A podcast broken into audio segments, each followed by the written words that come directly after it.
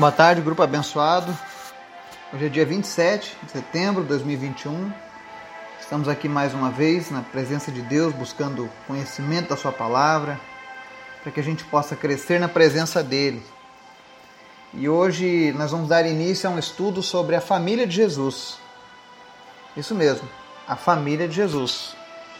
Quem eram seus irmãos? Será que Jesus teve irmãs? Será que Maria e José tiveram filhos? Essa é uma pergunta que muitas pessoas muitas vezes sabem, outras ignoram, outros não querem nem saber porque vai contra alguns princípios, mas o que, a Bíblia fala acerca disso? Então hoje nós vamos começar uma série de estudos falando sobre a família de Jesus, tá? E eu creio que vai ser muito interessante. Nós vamos começar hoje fazendo a leitura lá no livro de Marcos, no capítulo 3, tá? São poucos versículos, mas vão ser muito interessantes. Amém? Mas antes da gente começar o nosso estudo, eu quero te convidar para a gente orar. Amém? Senhor, muito obrigado por essa tarde. Tu és bom, tu és maravilhoso, tua misericórdia dura para sempre. Nós te agradecemos porque tu és sempre bom, Pai. Obrigado pelo teu perdão e a tua misericórdia, por tudo aquilo que o Senhor faz nas nossas vidas. Nós queremos te convidar, Espírito Santo, nessa tarde a falar aos nossos corações, a nos ensinar a palavra do Senhor, a cumprirmos os teus propósitos. Tu és sempre bom e nós confiamos em ti, Pai. Visita cada pessoa deste grupo, cada pessoa que nos ouve nessa hora. Abençoa essas pessoas. Visita elas, Espírito Santo, suprindo cada uma das suas necessidades. Se alguém precisa de cura, o Senhor esteja agindo com a cura. Se alguém precisa de alegria, o Senhor é o Deus que traz a alegria. Se alguém está sem esperança, tu és a esperança, Jesus. Se alguém não, não tem ainda a certeza de salvação, que a tua palavra fale ao coração dessa pessoa e que ele passe a ser família de Deus nessa tarde. Te apresentamos em especial a vida da Suzana, do Marcelo, do João Natalício, do, da Socorro, Miranda e de Sebastião. Visita cada uma dessas pessoas. O Senhor sabe qual é a necessidade deles melhor do que nós mesmos. E nós apresentamos essas vidas e colocamos debaixo da tua mão, Jesus. Obrigado pela tua graça, Senhor. Obrigado pelo teu perdão. Fala conosco de maneira poderosa, Senhor. Que nós possamos compreender a tua palavra e aceitar a tua palavra nas nossas vidas, em nome de Jesus. Amém e amém. O nosso estudo de hoje vai estar lá no livro de Marcos, capítulo 3, e ele diz o seguinte: nós vamos ler aqui dois grupos de versículos, tá? No primeiro está lá, verso 20 e 21 diz assim: Então Jesus entrou numa casa e novamente reuniu-se ali uma multidão, de modo que ele e os seus discípulos não conseguiam nem comer. Quando seus familiares ouviram falar disso, saíram para trazê-lo à força, pois diziam: Ele está fora de si. Aí nós vamos descer agora lá no verso 31 a seguir, que diz assim: Então chegaram a mãe e os irmãos de Jesus, ficando do lado de fora, mandaram alguém chamá-lo. Havia muita gente assentada ao seu redor e lhe disseram: Tua mãe e teus irmãos estão lá fora e te procuram. Quem é minha mãe e quem são meus irmãos? perguntou ele. Então olhou para os que estavam assentados ao seu redor e disse: Aqui estão minha mãe e meus irmãos. Quem faz a vontade de Deus, este é meu irmão, minha irmã e minha mãe. Amém? São versículos muito simples da Bíblia mas muitas vezes as pessoas não dão muita atenção para eles.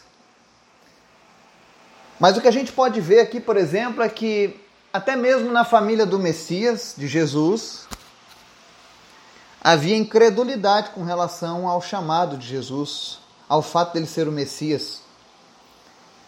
É um fato que os seus irmãos, por exemplo, não acreditavam que ele era o Messias. E a gente vê nessa passagem que os seus familiares duvidavam disso de fato. Quando ele reúne aquela multidão e começa a confrontar os fariseus, os seus familiares, né, resolvem sair para aquela cidade e trazer ele à força. Eles pensavam, olha, talvez ele esteja estressado, talvez ele esteja falando besteira, talvez Jesus esteja fora de si para estar tá afrontando os, os, os, os fariseus, para ser um opositor da lei judaica. Porque essa foi a visão que eles tiveram. Porque muitas vezes na família que nós estamos inseridos, nem todo mundo está apto a discernir espiritualmente o chamado de Deus nas nossas vidas. Não foi diferente com Jesus. Ou seja, a própria família de Jesus tentou tirar ele à força do meio do povo. E aí no verso 31, quando eles viram que não estavam que não tinham como eles chegarem a Jesus, a sua mãe e os seus irmãos mandam alguém chamar Jesus. E é isso mesmo que você está lendo aqui, a sua mãe e os seus irmãos. Uma vez eu falei isso com uma pessoa e ela me disse que não, que Maria não teve outros filhos. Eu disse não, Maria teve outros filhos e a Bíblia relata, inclusive, passagens desses filhos. Inclusive, um desses filhos de Maria escreveu uma das cartas que nós temos no Novo Testamento, Tiago.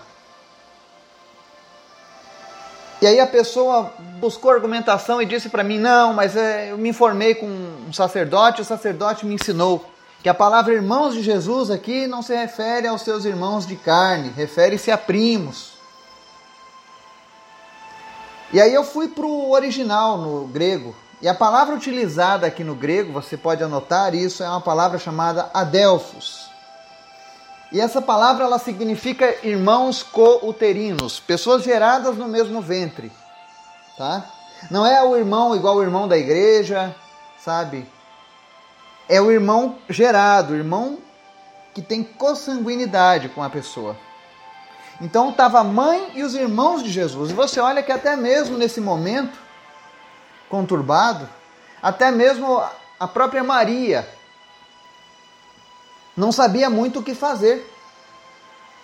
Porque ela foi junto com os demais familiares, na ideia de que Jesus estava fora de si. Talvez fosse muito para eles a ideia de que Jesus de fato era o Messias e que ele ia criar agora uma revolução que ia ressoar por toda a eternidade. Eu entendo a dificuldade deles.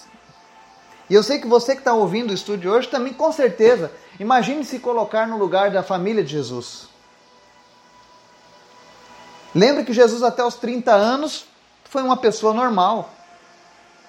Não realizou nenhum milagre. Pelo menos a Bíblia não relata nada.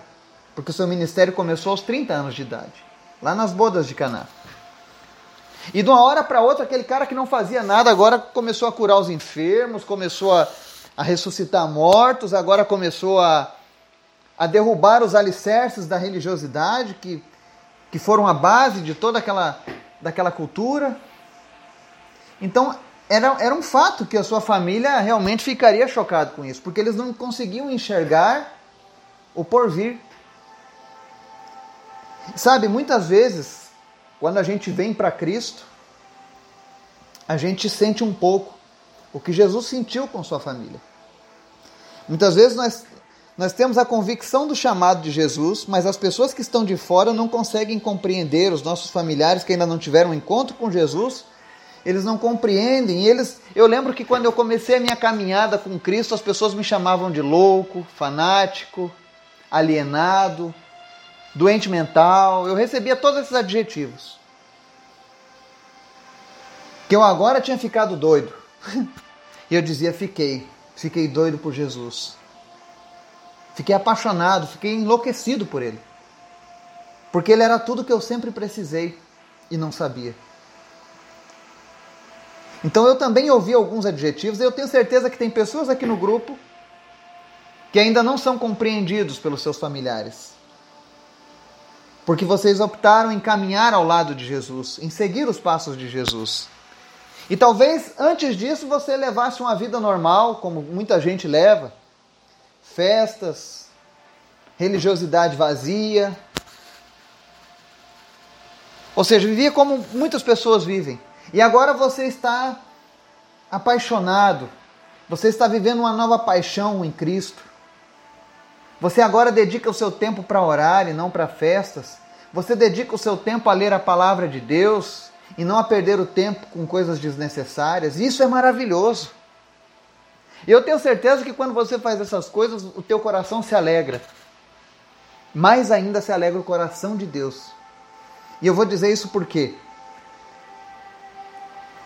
Nos versos 32 diz assim: Havia muita gente assentada ao redor de Jesus e lhe disseram: Tua mãe e teus irmãos estão lá fora e te procuram. Ou seja, as pessoas disseram: Olha, Jesus, tua mãe está lá fora com os teus irmãos, estão querendo falar contigo.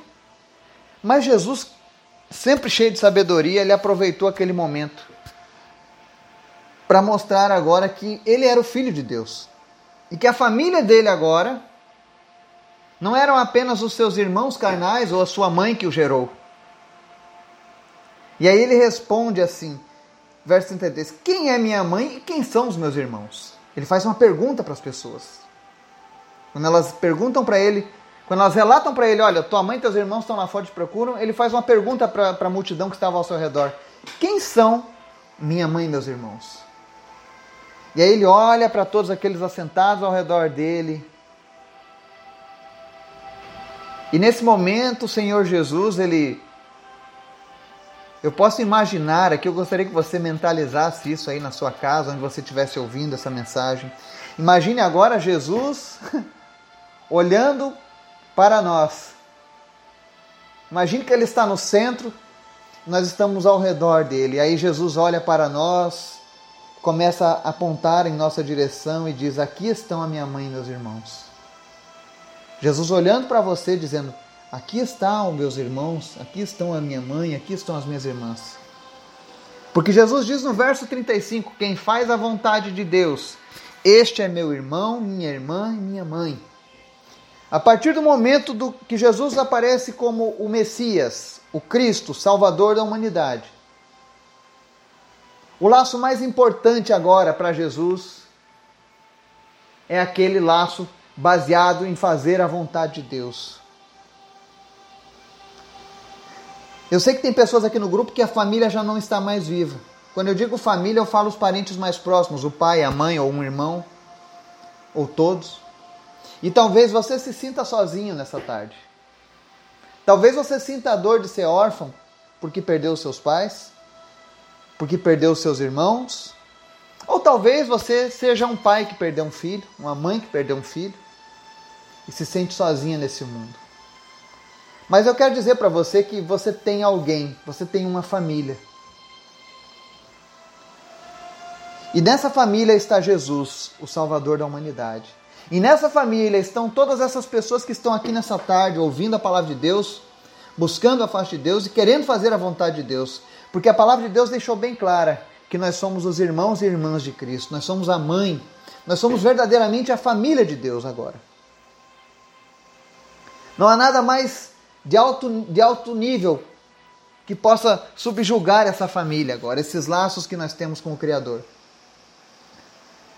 Então, no primeiro estudo de hoje, a gente mostra que até mesmo a mãe e os irmãos de Jesus não compreendiam o plano que Deus tinha para a vida de, do Cristo.